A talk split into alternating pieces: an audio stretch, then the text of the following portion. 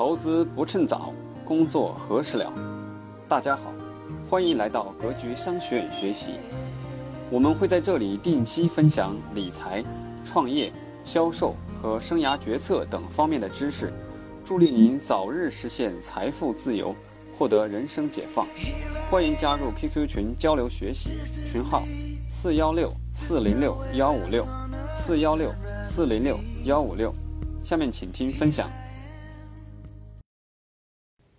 你去顺丰，你去你去顺丰，你去四大快递公司，任何一个小伙子，只要你能跑得送快递，一个月最少最少六七千块钱，对不对，各位？对不对？你见过失业吗？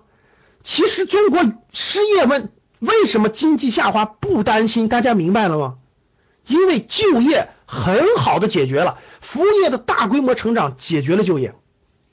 现在到一线城市，你随随便便去做一个那个快递员，你去试一试，甭管你是百度外卖，甭管你是天猫的，甭管你是京东的，甭管你是顺丰的，你甭管你苏宁易购的，你们随便去问一问，一个月至少在七八千块钱。一线城市的，我说一线城市的啊，别的城市我不说。顺丰的很多都一万，这我知道。现在你随便女孩子去一个服务行业，随便去管吃管住，一个月都在三四千块钱，你们随便去试试。所以，各位，我用很短的时间讲明白了为什么经济下滑，但是没有失业，大家听懂了吗？听明白了吧？这两大原因决定了大家不用担心，对中国经济要充满信心。按我们总理的话说，就是你放心吧，充满信心，不要担心，没有人失业，其他都不用担心，那个 GDP 不重要。换句话说，就是 GDP 增长百分之五或百分之六，比原来的百分之八还是百分之九都要好。这点大家听懂了吗？就是现在转型以后的 GDP 的增长，比以前那种靠污染、靠重工业、靠那种拉动要好得多得多得多。听懂了吧？大家听明白了吧？所以说，这就是这一点。通过这个 GDP 给大家解释一下，为什么你身边失业的人没有出现？能听懂了吧？好了，往下走。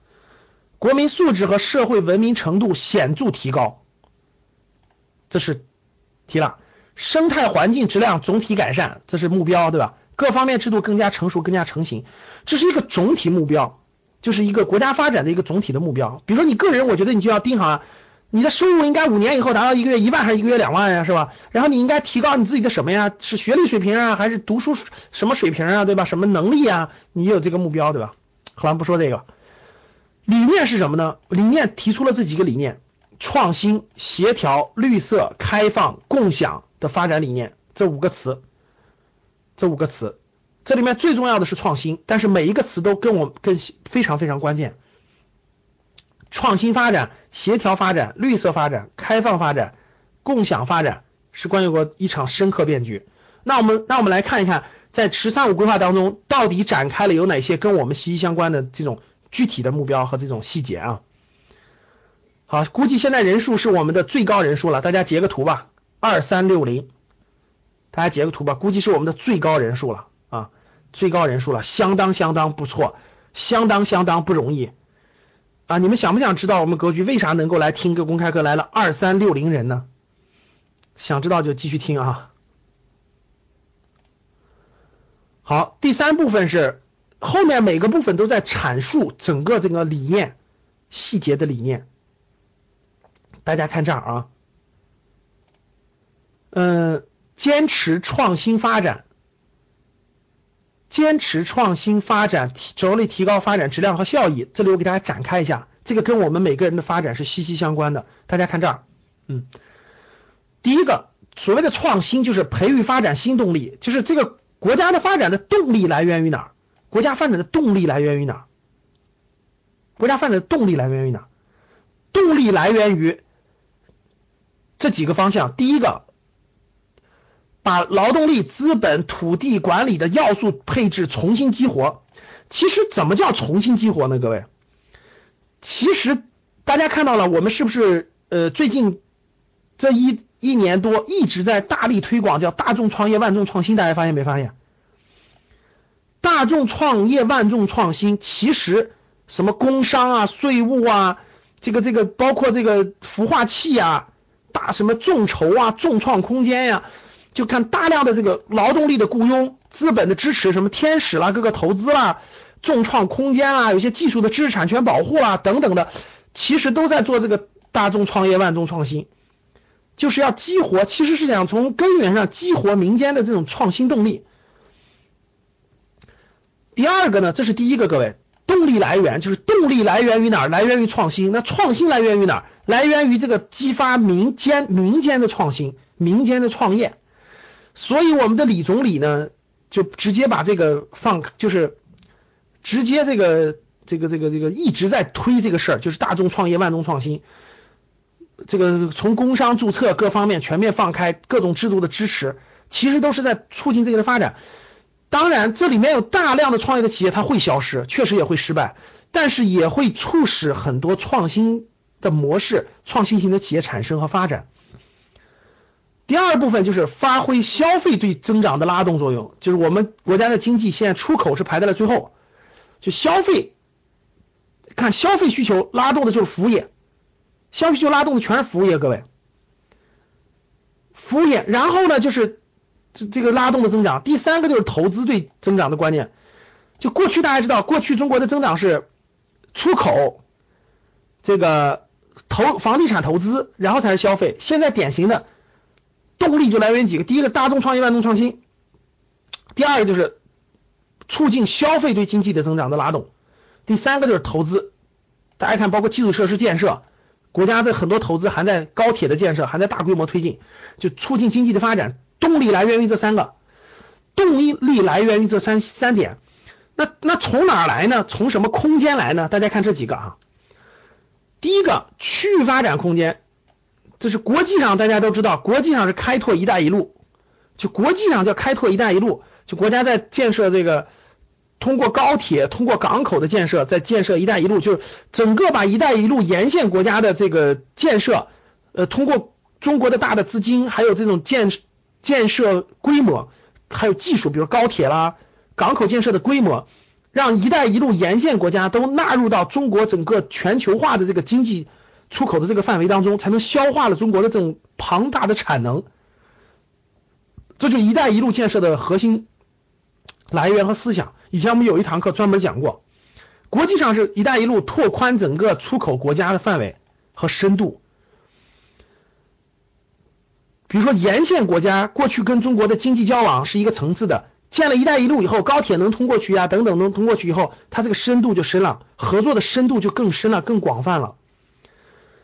国内主要是京津冀协同发展，就京津冀地区是一个重头，长江经济带是一个重头，长江经济带是个重头。这两个是国内提出的重点发展的京津冀，还有这个长江经济带。沿江沿海，然后就沿江沿海纵向经济轴，就这是大家可以看得出来啊，国家的重点发展其实挺清晰的。一个是京津冀作为重点发展，因为长三角和珠三角发展的挺好的了，基础打得特别好。京津冀的发展，还有一个就是长江经济带，围绕长江的几个核心大城市的长江经济带，所以武汉的发展潜力还是非常非常大的，发挥城市这个这个辐射的作用，优化。大家看，如果你在这几个地方啊，我一般建议嘛，比如很多年轻人说我应该去什么城市发展，我一般总是有一个建议，就是要去人口达到五百万人口以上的城市，因为这样的话发展机会更多。那大家看“十三五”规划当中已经告诉你应该去哪个城市发展了。好，现在我做个调研，咱们教室里的学员现在总共有两千三百八十七人，我问大家现在。你未来定居在哪个城市，或者说在哪个城市扎根发展还没有定下来的人，请给我打个一，我看看。就是你还没有定下来，你未来在哪个城市扎根长期发展？什么叫扎根长期发展？就未来十年我就在这个城市了，我未来会在这个城市结婚、生孩子，包括安家发展。这个还没有定下来的打个一，大家看看有多少？我们教室有两千三百九十一人，打一的大家看看有多少？还非常非常多。所以这样的人听好，我给你一些建议，建议你参考啊。我的建议一直都是尽量，因为因为我们我刨去我刨去你有关系啊，就你说老师我在小地方，但是我在小地方有关系，我可以这个，那咱们不说这种情况，咱们就说你没有任何关系，你要走市场化路线的话，走市场路径的话，我建议选择有市场空间更大的地方，更大的地方，因为什么？因为市场空间大的地方，那个机会更多，更公平，明白了吧？靠你的打拼更有机会出头。那大家看大的地域来说，京津冀，如果你是在整个在整个在北京、天津这片大城市的，我觉得是赶上好时候了，你完全可以扎下根来认真发展，对吧？长三角地区这是大大地方啊，珠三角的三大城市群，这三大城市群毫无疑问还会是未来五年高速成长的城市群，这毫无疑问。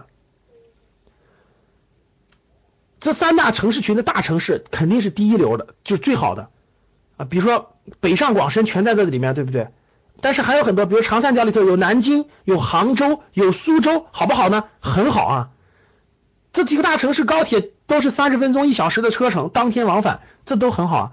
比如珠三角地区的广州、深圳，对吧？周边离得很近，很方便。形成东北地区，其实东北地区主要指的是围绕沈阳那片的，沈阳八百万人口，围绕沈阳那片的。中原地区主要指的是。这个这个郑州，郑州也是个大城市，人口加起来一千八百万。长江中游就是武汉，武汉不用说了，各位哈，超级大的城市是吧？这个这个相当大。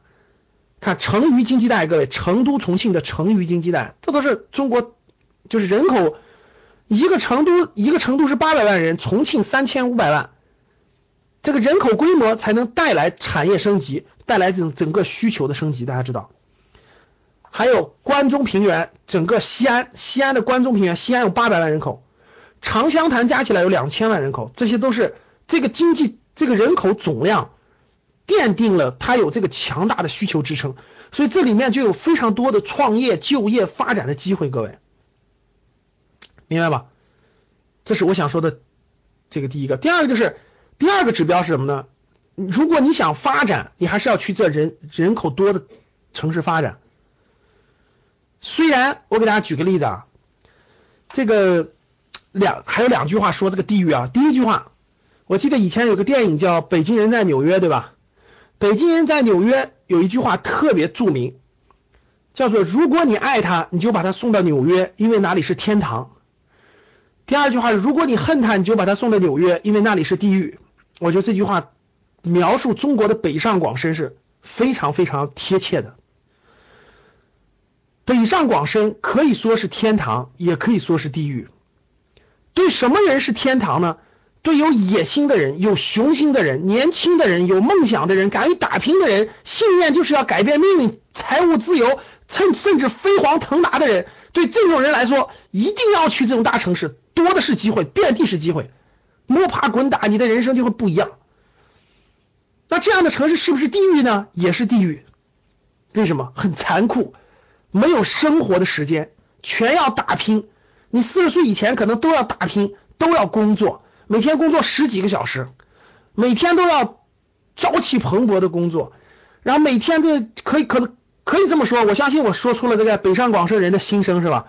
每天你要挤地铁、挤公交，要开车也要堵车，要不断的拼搏奋斗，要去的比老板早，回来的比老板晚，是吧？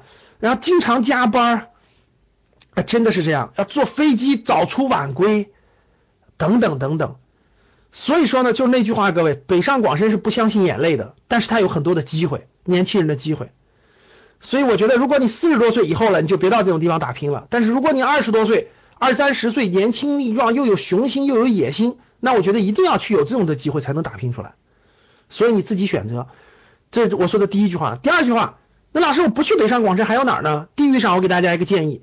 啊，尽量去二线城、二线类的城市，就人口超过三百万人口以上的大城市。你像这种省会级的大城市，它里头才会有中国第二波发展的力量。年轻，现在中国的北上广深，你去看看那个深圳还挺年轻的，我觉得你去北京和上海，你去你去感受感受，我就觉得里地铁里面坐的人年龄都很大了。你一眼望过去，十个里头有有有超过六个，你可以看得出来都是中年人了。都有家有孩子的，但是你去这种二线城市的这种这种这种你坐地铁你会发现全是年轻人，深圳的年轻人也特别多，我感觉是十年以前的北京那种感觉，就都是年轻人。我觉得这样的城市机会特别多，各位，这样的机会特别多。所以我觉得未来的一波城市真的是在，就是就是这种“十三五”规划里头给大家划定的这种二线发展的这种三百万、五百万人口以上的人口城市，其实机会还是很多的。好，往下走，产业空间，产业发展的空间，“十三五”报告当中都给大家写明了。我觉得无论是你的就业还是你的投资理财，就投资选择，我们选择这个，我们选择股权等等的时候，其实。这些都是非常重要的标的，大家看，节能环保这个行业毫无疑问是个好行业，毫无疑问是个好行业。生物技术、信息技术、智能制造、高端装备、新能源，这是这是国家中国制造二零二五，包括十三五划定的这这些方向。首先说这些方向都是好的发展方向，国家支持。这个这个大方向上，国家支持也有很多发展潜力。传统企业优化升级，新型孵化鼓励创新，众包众福众筹，大家可以发现最近特别特别多，对吧？扶持天使啊等等的这个产业发展，深化看创业板，这是国内的创业板新三板的改革，未来创业板新三板将会有很多好公司上市的，将会有很多好公司上市，很多公司你们都会可以买到他们的股票的。这是产业发展的，学理工科背景的同学，其实这些领域都是可以算是大方向，是好方向。拓展基础设施建设的空间，我觉得基础设施建设国家说了很多，比如高速公路，比如说高铁，其中最核心的一条，我相信是地铁。就城市轨道交通的建设是在未来五年，我相信在中国是翻天覆地的变化。我再做个调研，各位，你们、你们、你所在的城市在修地铁的？在修地铁的，给我打个一，啊，包括轻轨什么轨道，就地铁的，大家看到没有？中国未来的大城市必然是地铁出行的。现在中国在修地铁的城市十六个，十六个，啊，靠汽车是肯定不行的，各位啊，地铁的规划，所以地铁的大规模建设将会改变中国未来几亿人的出行方式，啊，几亿人的出行方式。这个里面有很多很多的机会，各位，我已经说过了。第一个，真的地铁将会带来人们出行的很多改变，这里面有非常非常多的机会啊。往这儿看，网络空间，网络空间是就是国家一直说的这个“互联网加”嘛，所谓的“互联网加”行动，主要指的是围绕，就是其实就是互联网跟所有的行业相结合，跟各个行业能够促进产业升级吧，大数据。围绕数据开放、电信服务布局下一代互联网，其实所谓的网络空间，我们今天大部分人，我们今天大部分人其实都在接触。你像呃各个行业，所谓的各个行业互联网加，大家看我们现在的购物，我们现在的金融，对吧？我们现在的旅游，我们现在做很多事情都，我们包括我们今天。我们今天现在讲课，大家想想，以前你要分享一个东西，我们只能去现场。哎，我让大家算笔账啊，大家看看这个什么叫做互联网加。大家看教室里，教室里我们现在有两千四百一十七个人。我问大家一个问题：如果如果有两千四百七十一两千四百人，我们同时聚在深圳开一个这样的会，我们就做一做半天的论坛，大家告诉我需要多少钱？大家想想需要多少钱？大家想想需要多少钱？这两千多人，我们租个场地，咱们就没多少，场地没多少钱，一万块钱够了。大家想想，这两千多人的路费要多少钱？这两千多人都是深圳地区的，就这么就这么路上的费用，吃个饭乱七八糟，是不是得至少得一百块钱吧一个人？一个人一百，这就是二十万。如果这两千人里有一千人是外地的，坐火车需要两百块钱的车票，大家算算需要多少钱？所以大家想一想，这两千多人聚在一起做一场培训，没有个五六十万是下不来的，至少至少。但是大家想一想，我们现在做一件什么样的事情？我们坐在家里，我们躺在床上，我们打开收音机，我们现在所有的信息就可以同步了，跟我们在现场其实没有太大的差别。虽然也有一些地方差别，比如大家的交往、面对面的交往等等，但是至少满足了其中很重要的一点——知识传播的改变。大家想一想，我们省了多少钱？大家想想，我们省了多少钱？两千多人，我们在家里不影响你看孩子。我相信教室里有很多人是现在正在看孩子呢，正在打开声音听呢，不影响你在家里。照顾完父母以后回家，不影响你下班以后回家的学习，不影响你很多很多的事情，这就是魅力，这就是价值，这是互联网加。其实啥意思？就是这个意思。别的行业也是一样的，大家，我们现在跑银行的次数是不是少了？等等等等啊，不展开了，各位。所谓的网络空间，就是我们干很多事情可以在网络空间把它做掉。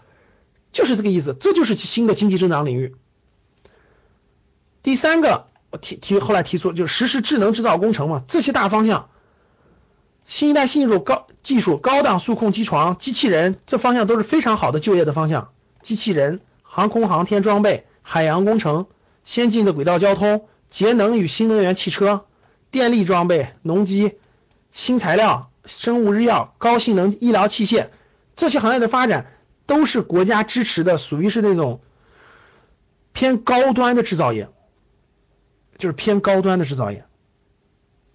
对于这些行业，两种情况，各位，第一，如果你是学理工科背景的，各位听好了，如果你是学理工科、理科背景的呃学生，特别是这种好学校的啊，九八五二幺幺的，包括研究生、博士生，我认为你不要离开这些方向。啊，你围绕这些方向去深扎，扎下去，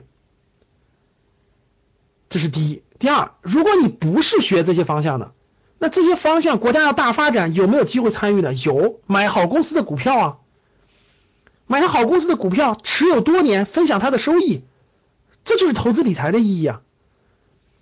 无论是产业空间，无论是网络空间，无论是智能制造工程，这里面有很多机会。你要么就投入你的青春时光，各位听好，那格局生涯教给大家是什么？如果你一穷二白怎么办？你投入你的青春时光，投入其中去发展。如果你如果你不能投入青春时光，那就投入你的资金，投入你的资本。如果你的如果你的这个能力特别强，又有一定的资金，又有一定的经验。创业啊，选国家促进的好行业、好方向里头，抓住需求去创业。所以大家看这儿，这个这些领域其实跟我们大多数人，跟我们少部分学工科、理科背景的学员是有关系的。你可以加入其中啊，你可以工作，你可以成为专业人士。待会儿我告诉你们是是个人发展的四个方向啊，你可以成为专业人士，你可以成为科学家，你可以成为领军人物，你可以成为企业家，你可以创业。如果不行的话，你可以去投资。然后，那第四和第五点呢，讲的就是一个是协调，一个是绿色。那我们看什么是协调？协调主要讲的是这个，刚才我们说过了，比如说物质文明建设和精神建设，比如说地区的协调，比如说贫富之间的协调啊，比如说这个这个这个地域之间的协调等等，这些协调都在里面，我就不一一展开了。原文回头你们找班主任会有。大家看，京津冀的协调是一个重点。京津冀的协调重点不在北京，其实大家看到了，有序疏解北京的非首都功能。其实现在在北京是全国最难最难的，因为它在疏解，所以很不便利，真的不如深圳啊，不如那些广州那些城市这个容易待。这很多的各种限制，现在真的是这样的，这个各种产业在往外搬迁，这个人员在往外驱离，确实是这样哈，因为它有序疏解北京非首都功能。大量的在往外搬迁啊，推进交通的一体化，这是一个。第二个呢是这个长江经济带，围绕这两个的建设啊，围绕这两个的建设是平找平衡点，找平衡点的这个平协调呢有很多很多领域啊，我不一一展开了。刚才我举了几个啊，包括这个这个。贫富的、地域的、这个这个这个这个这个这个物质和文明的等等。我这里面说一点，就是协调里头推进以人为核心的新型城镇化，其实国家已经认识到了，这个要想支撑中国经济未来五年的发展，各位听好了，至少至少再增加一亿人转移到城市，就是增至少增加一亿人，这一亿人将会带来大量的需求，包括住房。包括各种消费，那其实各位这一人已经到城市了，大家懂我说的意思吗？啊，我现在调，我现在再做一个调研，我们两千四百多人看一下啊，各位听好了，你目前已经待在人已经待在人口超过三百万人口的大城市了，但是你的户籍还没过来的，打个一，大家看看有多少？大家看看有多少？看到多不多了吧？其实国家清晰的看到了这一点，你只要放开这个户籍，让一亿人把它转过去，让他在那个城市落地，让他在这个城市买房，让他这个城市小孩上学，这些安定下来以后，很多就解决了。其实你们总说房价贵，房价贵，中国我跟你说，除了北上广深房价确实贵，其他城市都不贵，认同不认同？真的很便宜，很便宜。除了北上广深，其他都便宜，相当便宜。我就没听说过哪个那啥的，刚大学毕业在二线城市五年内不买房的，基本都买了。为啥？真的挺便宜的，就几千块钱的事儿。如果五千到八千之间的房价你都觉得贵，我只能说明一点，呃，两种情况。第一种情况，你太懒了啊，真的你太懒了。第二种情况，你你选错路了，你没有你没有选对方向。别开玩笑了，你们这纯粹，谁说武汉一万多了？武汉地铁沿线我都能给你找到六七千的房子，你信不信？就在地铁沿线。你们稍微插一句啊，你们很多人就没来过一线城市，你们思维就有问题。好像好像对你来说，房子就必须买在市中心就叫房子，你别开玩笑了。在北上广深待过的人都知道，只要地铁沿线就是好房子，你甭管是五环六环。你们好像感觉必须是你们老家那个一环以内叫城里的房子，不要叫郊区了。你别开玩笑了，只能说你落伍了。好了，看这儿，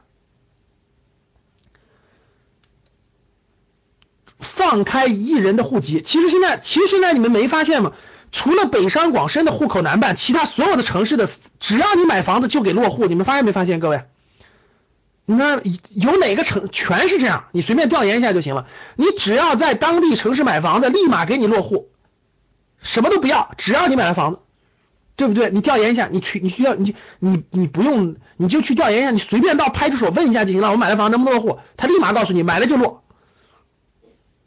全中国除了北上广深，你去调研一下就知道了啊。所以。有特殊的地方，但是不会比这个差别太大，哎，可能可能有点面积的要求啊，但是不会有特特别复杂啊。成都可能要求是九十平米才可以，对吧？有个面积的要求，至少是你买就可以了。看这儿啊，深化户籍改革就是让一亿人在当地落户，产生这个需求就可以了，促进有能力在城镇稳定生活发展的人举家迁入城市，居住证。等等，好了，这是协调。绿色，绿色其实比较简单，主要指的就是中国的环境污染还是太严重了，各位必须解决，这个必须解决。所以低循环发展，低碳低碳循环发展就成为了，比如说风能、太阳能、核能，大家可以看到是重点。国家现在在大规模建设核电站，对吧？包括核电也在出口。核电出口包括风能、太阳能的大规模的建设和发展，就是环境必须变，贫富差距各方面协调必须协调。第四、第五条，第六、第七、第八，大家看，第六，坚持开放，这个跟我们的生活息息相关。开放这两个字太相关了。大家看这儿啊，嗯，原来你们知道，原来国家和国家之间，中国签订的叫正面清单，大家知道啥叫正面清单吗？正面清单就是我们同意干什么事儿，我们写进去，我们只能干我们同意干的事儿，大家能听懂吗？这叫正面清单。大家知道什么叫负面清单吗？负面清单就是我们不允许干的事儿，对我们列明白了，其他事儿随便干。大家懂了吗？你你们发现没发现，最近这个国家对外签的都是叫做负面清单，原来叫正面清单。你看，就全面实行国民待遇加负面清单，就不允许干的你不能干，其他都可以干。促进内外资企业一视同仁、公平竞争，完善等等。有序扩大服务业的对外开放，主要是银行，因为中国现在其实对外开放基本上都开放了，主要还没有开放的就是金融领域和一些和一些这种细分小小领域了，还有电信啊这些没有开放，其他都开放了。你像银行，你这个金融领域现在这次各位这一次这个开放里头重点提了，大家看养老，扩大金融业的双向开放这件事非常关键，这叫做金融改革。各位听好，这叫金融改革，这个改革是很关键的一个改革。有序实现人民币的资本项目可免换、可兑换，推进人民币加入特别提款权，成为可免换、可可兑换、可自由货币。各位听好了，这个这一条非常关键啊，非常关键，它属于是金融领域的一个全面开放。这件事大家知道，十一月底，十一月底的时候，这个货币基金组织要审核一次人民币是否进，对吧？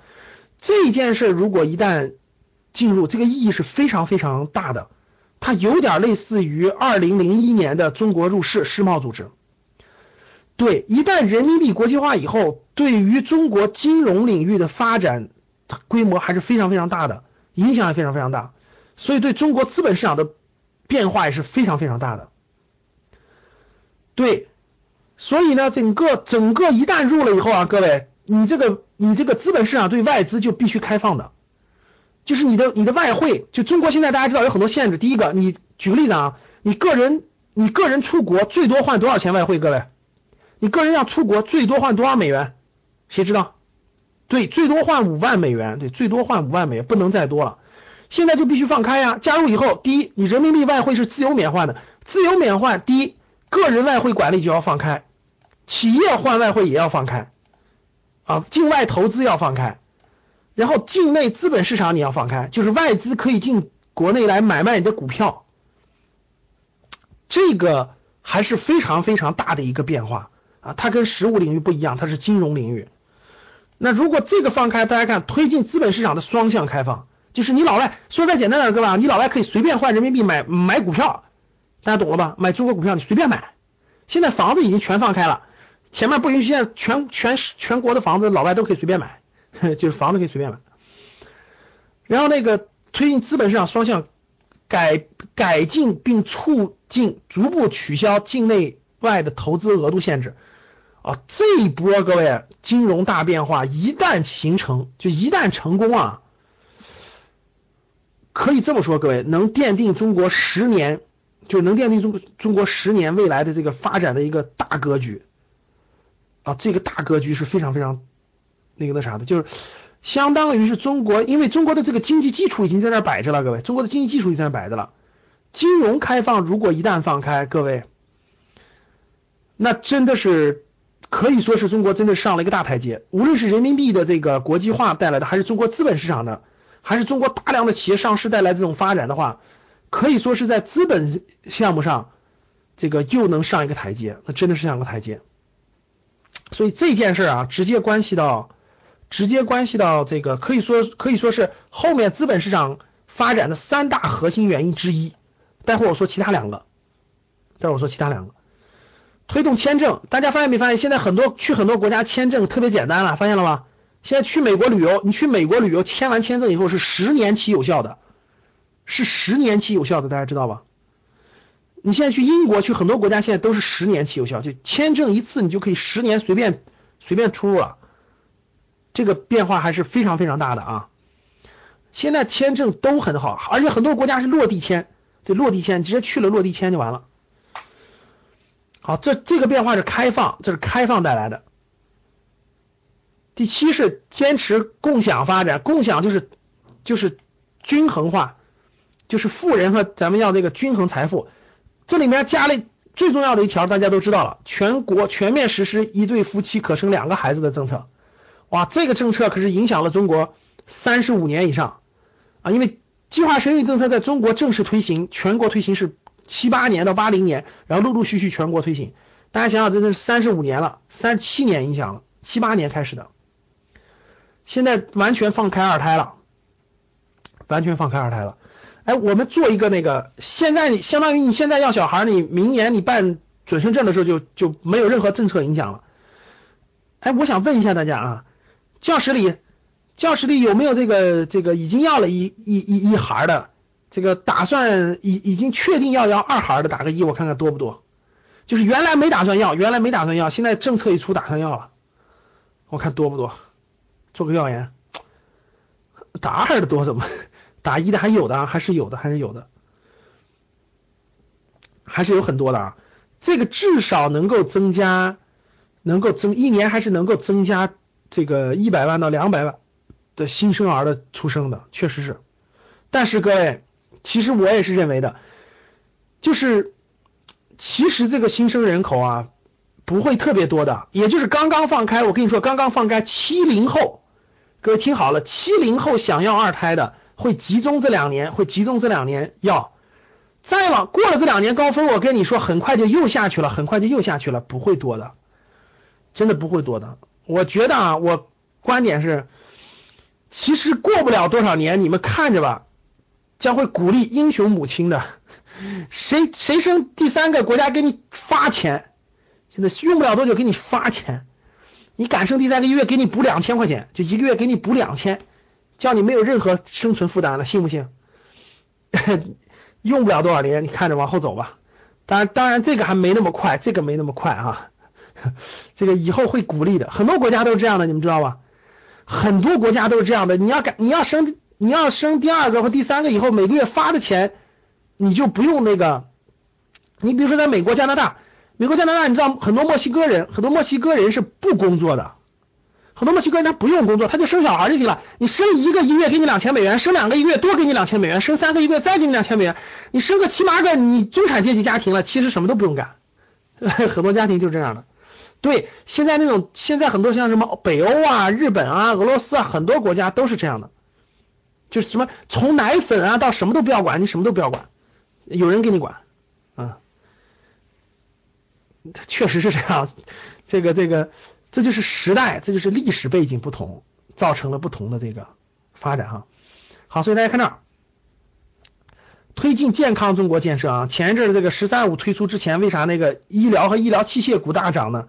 因为健康中国嘛，就整个中国医疗体系的体制的改革，整个医疗体制的改革是围绕这个往下推进的。鼓励社会，大家看，鼓励社会兴办健康服务业，推进非盈利民营医院。和公立医院同等待遇，就是支持这个民医民营医院和健康服务业的发展。第八，加强和改善党的领导，这里面其实就一句话，我觉得叫从严。第一是法治，对领导干部必须得法治，没有法治不行，没有法治不行，不能有特殊化。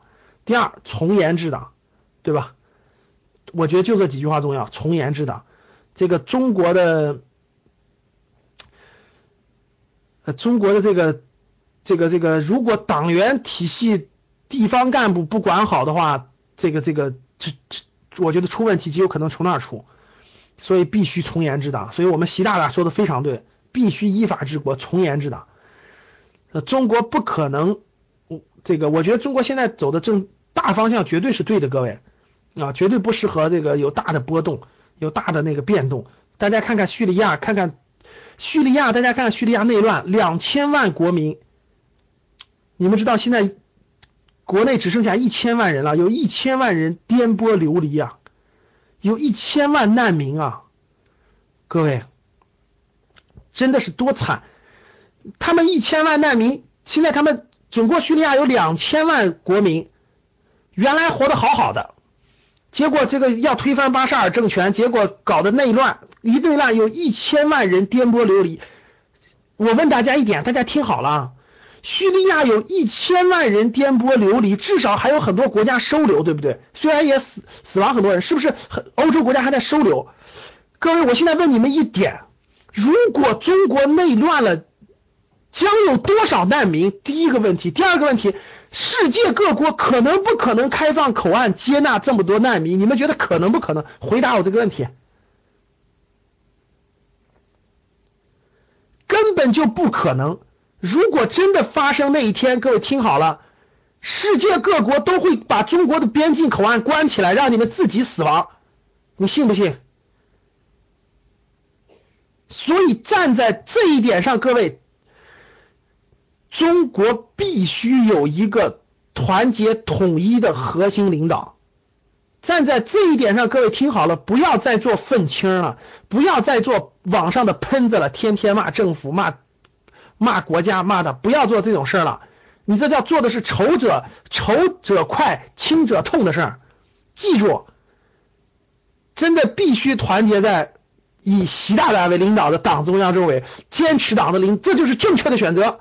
你只要是为中华人民族好，只要是为中国好，你必须做这件事，别的事不要。不要让那帮人影响了你的思想，搅乱了你的思维，听懂了吗？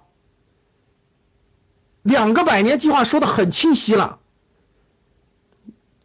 集中力量发展自己啊！不要在网上做那，不要跟他们的随便乱那个乱说，你纯粹做的是仇者快，亲者痛的事懂了吗？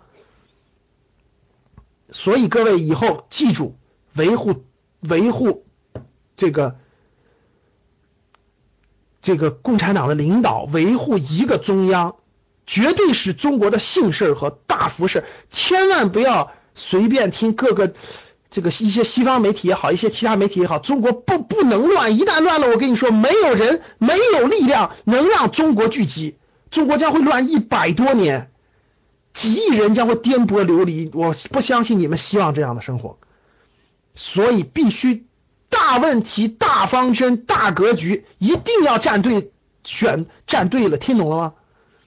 这是非常非常关键的啊！千万不要受小人的蛊惑，受坏人的蛊惑，记住。好，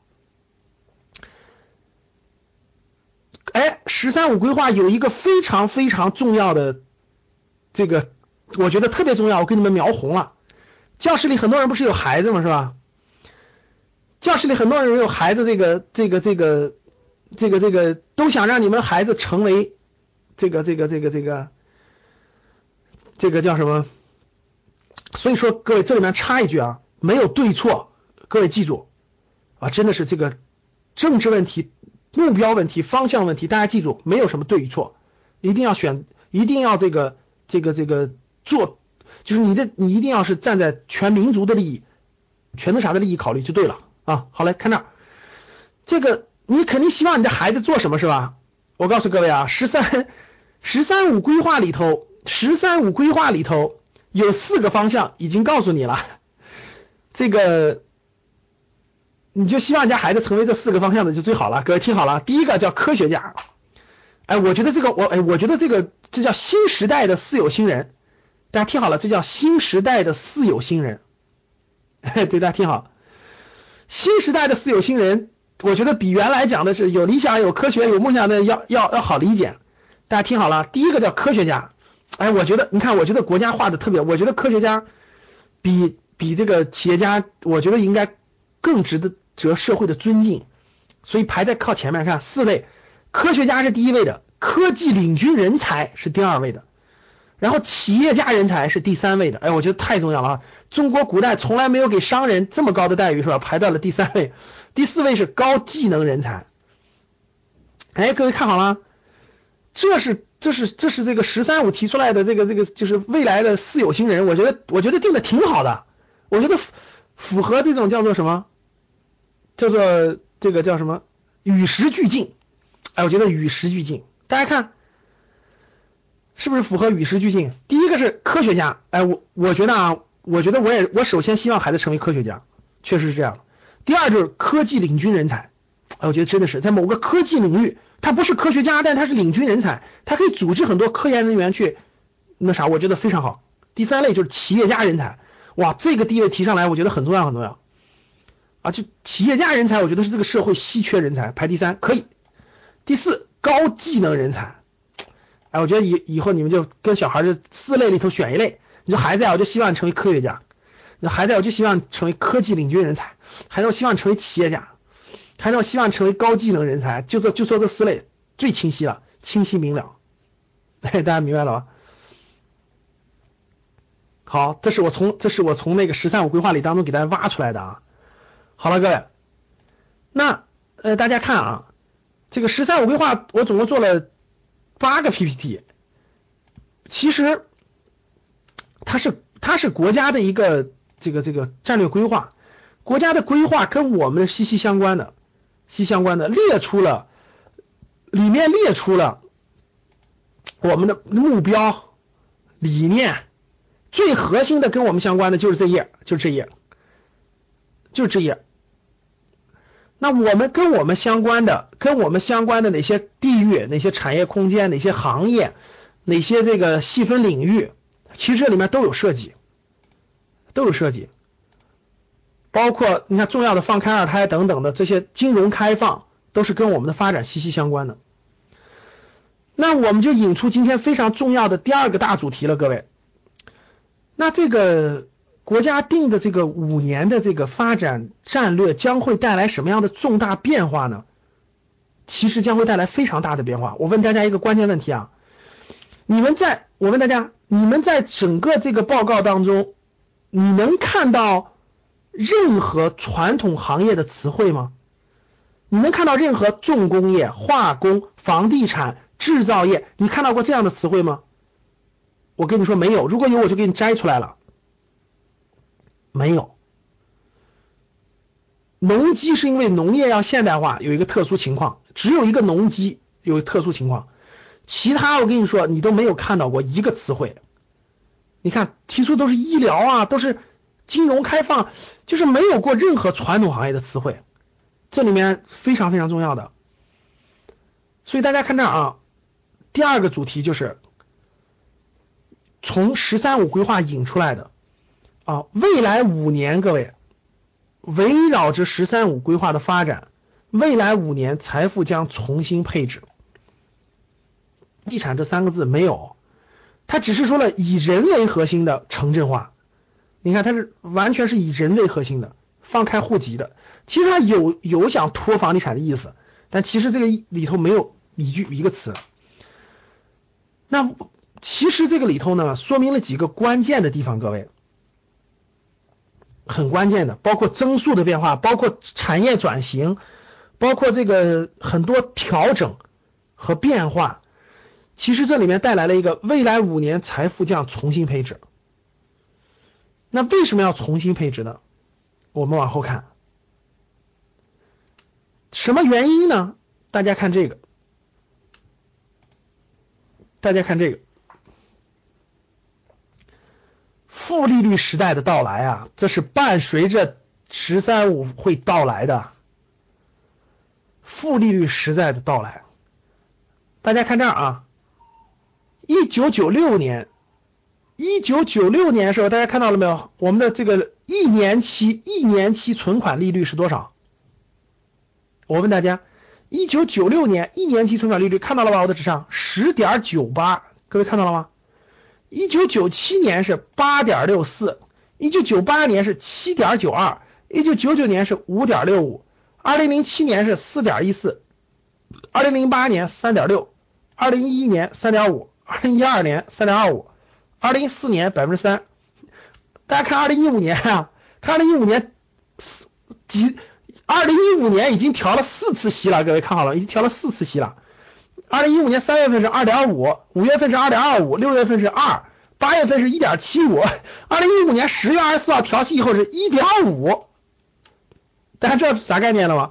你看啊，过去这下来以后，特别是二零一五年，大家发现了吧？嗖嗖嗖嗖嗖，一点五是啥概念？各位，一年的利率是一点五。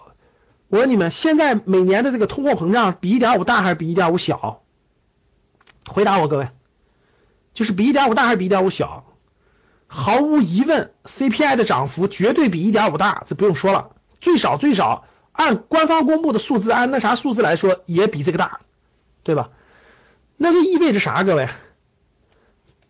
那就意味着啥？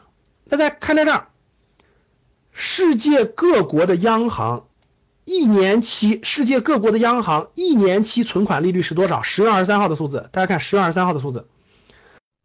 好今天的课程就到这儿。